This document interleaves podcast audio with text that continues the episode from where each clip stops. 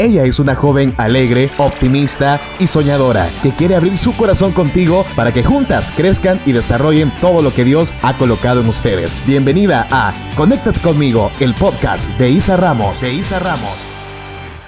¿Qué onda chicas? Qué alegría estar con ustedes en un nuevo episodio de Conéctate conmigo. Hoy quiero abrir mi corazón para contarte una historia que viví, de la cual aprendí muchas cosas. Hace tres años participé en un concurso oratorio en mi colegio y di lo mejor de mí en ese momento, pero no quedé. No les niego que cuando me dieron esta noticia me puse súper triste porque quería quedar.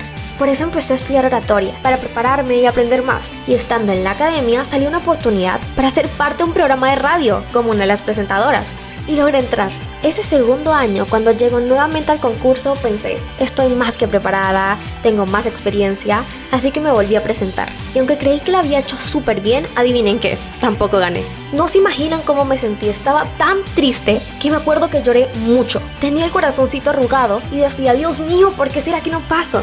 Bueno, el tiempo pasó y llega nuevamente el concurso a principios de este año. Y dije, yo no tengo por qué rendirme, me voy a volver a presentar. Esta es más tranquila y me lo disfruté mucho más. Dije, Dios está conmigo y confío en su voluntad. Hice todo el proceso y sin darme cuenta llegué a la final, en donde recibí un email que decía que había ganado. Estaba tan feliz de poder estar en el equipo que representaría a mi colegio internacionalmente. La felicidad me desbordaba. Y aunque todo quedó cancelado por la cuarentena, lo más importante fue lo que Dios me enseñó, como ser fuerte, a luchar para mejorar mis habilidades, a que su tiempo es perfecto. Por eso no podemos desesperarnos, a no tirar la toalla. También me recaló muchas bendiciones. Imagínense tener mentores que me han ayudado a crecer. Ya casi cumplo dos años en la radio, donde he conocido gente maravillosa y he aprendido muchísimo. He grabado radionovelas, cuentos, he hecho doblaje y ahora este podcast. Así que no importa si los demás te dicen que no puedes. Cree en ti misma y lucha por lo que quieres. Recuerda lo que Jesús dijo. Si puedes creer, al que cree, todo le es posible.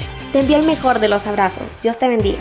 Si te gustó este episodio, te invito a compartirlo con tus amigas y para seguir conectadas con Isa, búscala en Facebook, Instagram y suscríbete en su canal de YouTube como arroba Isa Ramos Verdugo. Bye bye, hasta una próxima conexión.